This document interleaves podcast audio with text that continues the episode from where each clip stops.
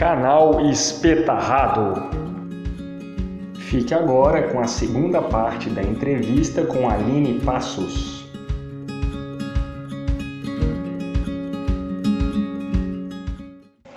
É, pegando o gancho que você, no final da sua resposta, numa, numa parte da sua qualificação, você fala que existe uma tensão entre os funcionários da empresa gestora e os servidores do Estado. Como é essa tensão entre as duas partes?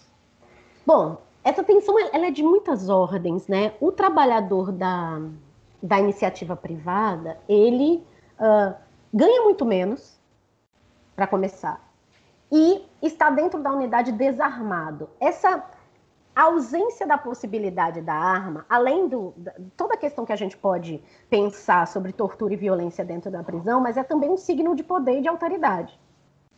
Ele é o sujeito que ganha menos e não porta a arma. Tá certo? E esse trabalhador da iniciativa privada vai ver, por exemplo, que ele, ao chegar ao trabalho, ele tem que passar por procedimentos de revista idêntico ao dos presos do raio-x, né? Que eles têm que entrar no, no body scan, que é aquele negócio de escanear o corpo.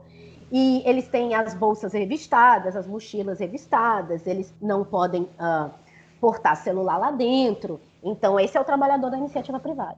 E eles veem todo dia, quando chegam para o trabalho, uh, vários sujeitos da, uh, da administração pública, os, os agentes prisionais tradicionais, entrarem sem revista, entrarem, terem acesso ao sinal de celular lá dentro, além, obviamente, de ganharem mais e portarem a arma.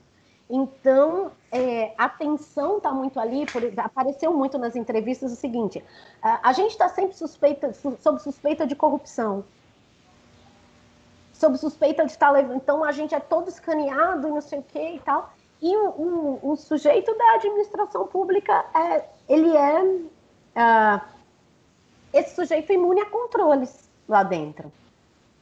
Ele não está submetido aos mesmos controles que nós. Isso gera uma tensão. Isso gera uma tensão, né? É, muitas vezes coisas assim, ah, o porteiro da unidade recebeu de algum familiar de preso uma coisa assim, uma galinha, um bolo, uma coisa assim, agradecendo algum tratamento minimamente uh, ah, gentil, minimamente cuidadoso. Aí o porteiro, que é da iniciativa privada, recebeu um bolo, recebeu um... e foi notificado a se explicar pelo bolo ou pela galinha. Trabalhadores da, da, da, gestão pública recebem presentes, digamos assim, muito mais significativos do ponto de vista do, do valor, que entram na unidade e, uh, obviamente, não recebem nenhum comunicado da gestão para se explicarem a respeito daquele presente que estão recebendo. Né? O trabalhador da iniciativa privada vê isso. Ele percebe isso. E ele diz: quando tem qualquer problema, foi a gente, né? Então, ah, você só vai ouvir falar, inclusive, que é melhor ter gestão privada, porque ao menor sinal de descumprimento ah, do contrato, seja por aspas, corrupção, ah, aspas, maus tratos, o trabalhador da iniciativa privada pode ser imediatamente demitido. Então, esse discurso funciona para eles também. Vocês estão na iminência de serem demitidos a qualquer momento se não não andarem na linha, né? E, e esse discurso também é verbalizado pelo, pelo agente da, da iniciativa da iniciativa não da gestão tradicional do Estado, né? Ele diz para o trabalhador da, da iniciativa privada cuidado porque você pode perder seu emprego, enquanto ele sabe que ele não vai, entende?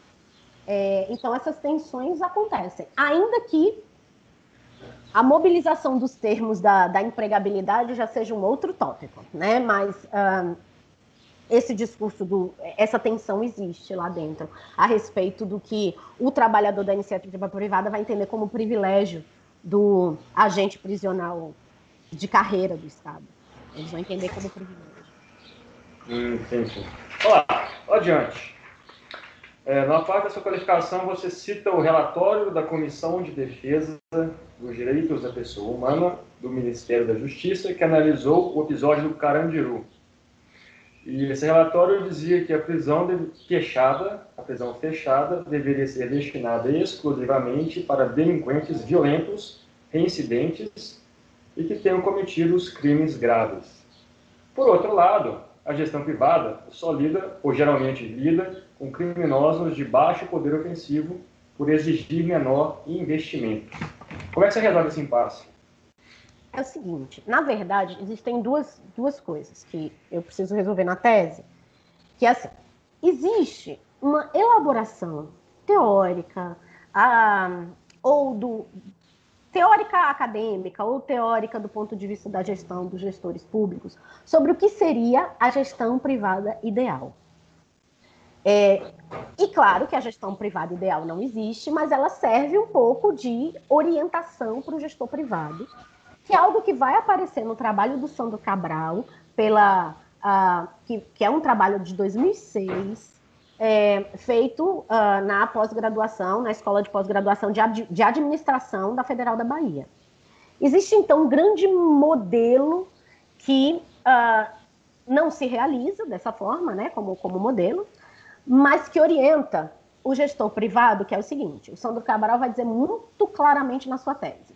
Ele vai dizer, gestor privado, uh, porque ele é um defensor da gestão privada, né? Ele vai dizer, gestor privado, evite unidades carcerárias uh, de segurança máxima. Não vale a pena para o gestor privado.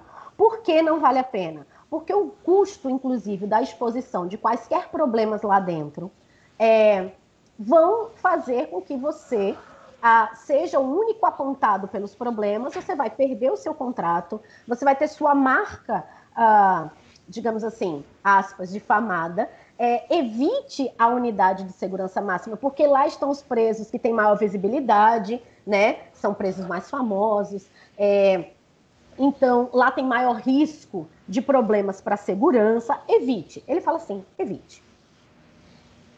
Foque nas unidades de médio e pequeno é, é, porte nos estados, né, para que ah, o sucesso do, do, contrato seja ah, como a gente está pensando, né, seja, um, seja um, um grande sucesso. Vai dizer, opte pela unidade menor, ela tem menos problema de segurança, ela te garante a possibilidade de ganhar novos contratos pela excelência da gestão porque você não vai ter tanto problema com segurança e você não vai ter tanta visibilidade. Ele vai dizer, olha, a, a unidade de segurança máxima ela é uma vitrine. Não queira essa vitrine. É, você tem muitas outras unidades e o grosso da população carcerária nem está na segurança máxima. Vai dizer, nem está. É, então, evite. Claro que os contratos não se realizam por essa orientação do Sandro ele é só um modelo que ele coloca do que seria ótimo para a gestão privada. As unidades, ah, elas vão apresentar ah, variações de acordo com as realidades locais. Se a gente olhar, por exemplo, o caso do Compage em Manaus, onde teve né, massacre, etc., é um caso que não obedece à orientação do Sandro Cabral. Né? É uma unidade grande, é uma unidade que se, é classificada de alta segurança, que, quando aconteceu o massacre lá no Compage, é, eu disse assim: nossa, é a própria realização da recomendação do Sandro. Que não queira a unidade grande, não queira gerir a unidade de segurança máxima, não queira essa unidade, ela é problemática para o gestor privado. Mas, obviamente, que nos estados você vai encontrar. Aqui, por exemplo, a primeira unidade, que é a que eu pesquiso, é uma unidade considerada de segurança máxima para preso provisório.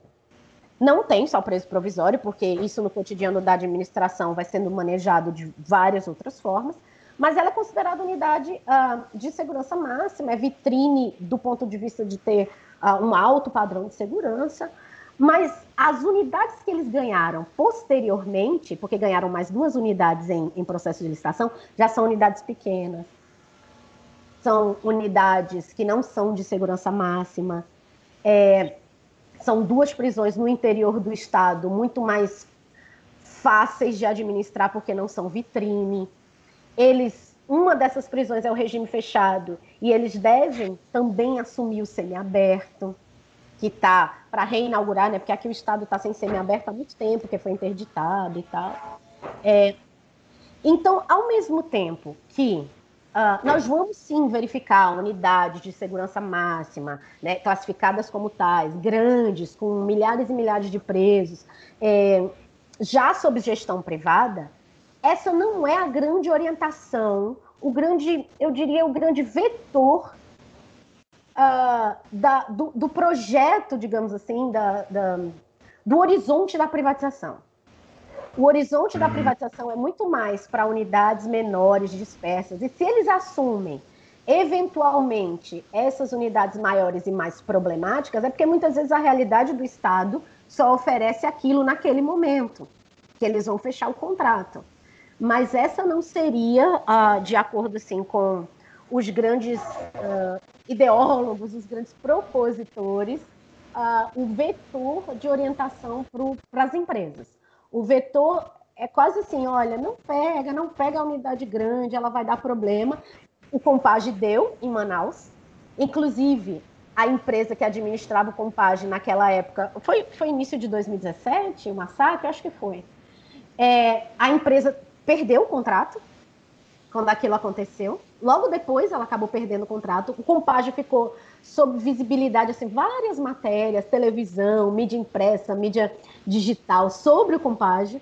E o, o cara que pensa a gestão privada disse: Isso não é interessante para o gestor privado. Percebam que aí não é o que a gente quer. E tanto é que a empresa daqui assumiu o Compage, sem ninguém falar nada. Ou assim, a empresa daqui de Sergipe assumiu lá o Compage em Manaus. É, então, equaciono meio assim, existe um modelo, talvez eu, assim, um tipo ideal para, o, o, para a privatização, que não são as grandes unidades. Elas vão aparecer de maneira esdrúxula né, na caminhada e no percurso da privatização. Muitas vezes por questões contingentes e locais. Mas o interesse é muito mais a, a ter muitos contratos em unidades pequenas do que ter um contrato grande numa unidade com milhares de presos. Tanto que aqui em Sergipe, a, a primeira tentativa de privatização não é essa unidade que eu trabalho. É aquela unidade que eu estava falando lá no início, na, na cidade de São Cristóvão. Em 2003, houve um primeiro ensaio de privatização para gerir aquela unidade que é uma unidade que tem mais de 2 mil presos, que fica na cidade de São Cristóvão. Ela é para 800 e tem 2 mil. É isso. Nossa. Ela é para 800 e tem 2 mil. E o que foi que aconteceu? O contrato foi cassado pelo Tribunal de Contas. A empresa não conseguiu, não, na prestação, não deu certo a gestão da, dessa uni, mega unidade grande, cheia de milhares de presos. E eles voltaram, seis anos depois, para uma unidade já menor, que não ultrapassa 400 e tal. Então, eu acho que existe aí um, uma orientação, um projeto, um horizonte para os gestores privados, que é para as unidades menores, né, mais fáceis de administrar, e que eventualmente escapa, eles acabam administrando as maiores, mas dá, dá problema como deu no Compage. E é desse tipo de problema que eles estão tentando fugir. Eles vão dizer, essas, o, o Sandro Cabral escreve isso literalmente. A unidade grande, é, de segurança máxima, onde vão se encontrar os grandes líderes das chamadas facções, das facções, né? Ele vai usar essa expressão assim, é, essas unidades são, são para o gestor público. Essas unidades são caracteristicamente voltadas para a vocação pública de gestão, que é onde vai sempre dar problema, onde não vai dar lucro, onde não dá, dá lucro. Uh, pode até dar lucro político, uh, lucro econômico, mas depois isso vai ser cobrado como uh, um valor, digamos assim, vai ser debitado em termos políticos do gestor privado, não vale a pena, você vai acabar perdendo dinheiro no final.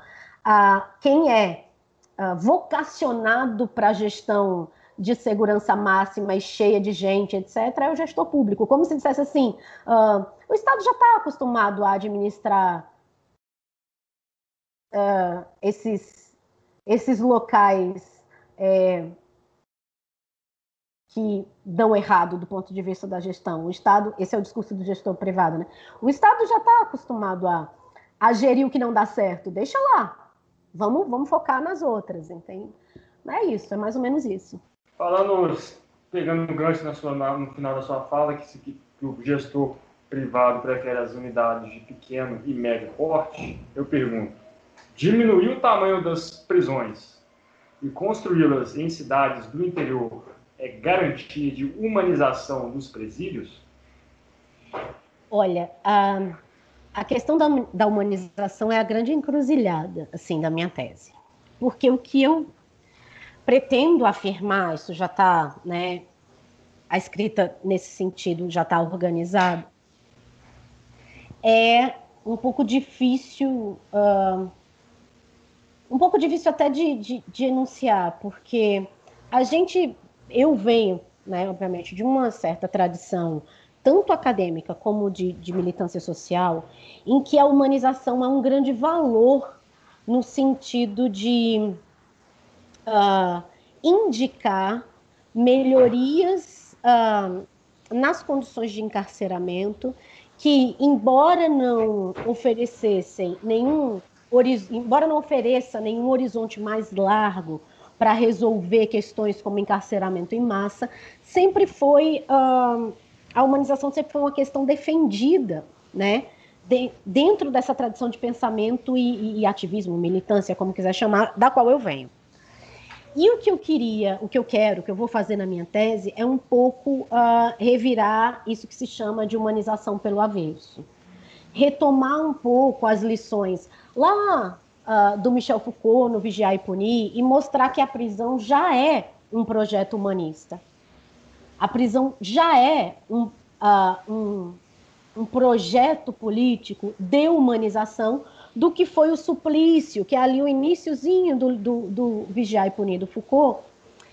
Por que, que eu quero retomar isso? Para mostrar que a gestão privada talvez seja mais um degrau em, em um processo de humanização e não contra a humanização. O que, que eu estou tentando dizer com isso? Que a humanização precisa ser compreendida uh, num contexto histórico-político, não como um valor moral positivo, então humanizar é bom, né? mas como um processo político que tem, por meio de suas sucessivas reformas, garantido não só a permanência da prisão, como uh, o alastramento da prisão nas nossas sociedades. Não é contra a humanização que a prisão cresce, é pelos processos de humanização que a prisão se alastra. Os processos de interiorização, como aconteceu em São Paulo, depois da desativação do Carandiru, ou mesmo aqui em Aracaju, a gente tem o nosso próprio Carandiru, que era a casa de detenção de Aracaju. Os processos de desativação desses presídios e que levaram à construção de unidades menores espalhadas pelo, pelos interiores, pelas cidades menores, ah, foram uma proposta dos humanizadores. A gente não pode esquecer disso. No próprio relatório que eu cito a respeito do Carandiru, que é um, um relatório da UAB de São Paulo, né, que em 2006 eles reeditaram numa edição bonitinha, que é a que eu tenho, é, a recomendação humanista para o Carandiru foi desativar e construir unidades menores no interior. E é posteriormente a isso que surgem, então, problemas que depois ninguém, uh, ninguém quer assinar esse BO, né? Mas é uh, uma série de problemas de violência uh, que se espalham pelo, pela, pelo próprio universo carcerário, pelos arredores nesses municípios que, que, que recebem né, uh, as novas unidades, uma, uma série de violências de muitas ordens que estão focadas na expansão do sistema carcerário, viabilizada por propostas de humanização. Então, assim, uh, tem duas maneiras de te responder a dispersão dessas unidades menores pelos, pelos interiores produz, é, ela, ela gera é, efeitos ou produz humanização? Sim, no sentido de que a humanização é a própria garantia de expansão do sistema.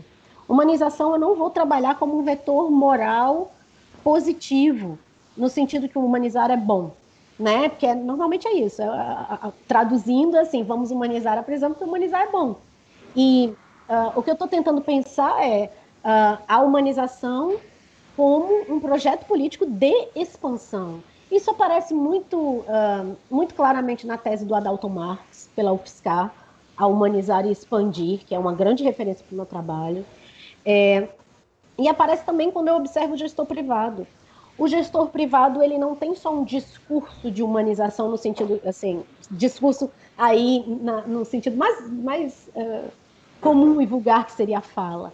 Se você entrar na unidade prisional privada, você vai perceber que determinadas reivindicações uh, que atendem pela chamada da humanização, o gestor privado cumpre. Tem muito menos preso por cela do que a gestão tradicional, ainda que tenha superlotação. Tem uh, alimentação em horário certo, seis refeições por dia? Tem. Né? As três e mais uh, cinco, perdão. É. é. Uma, o lanche da manhã, três, o lanche da tarde, quatro, cinco. cinco. Tem cinco refeições por dia. É, o, o estado geral de higiene é muito melhor.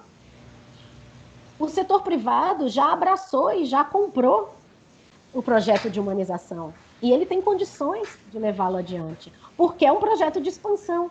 Então, o interesse de expansão da gestão privada, ele casa com o projeto político da humanização, né? da humanização das prisões. Essa, que inclusive é, é bem difícil de afirmar, porque se você pegar, por exemplo, uh, as formulações de, do, da pastoral carcerária, que tem um trabalho que eu respeito muito, vai dizer que privatizar é desumanizar.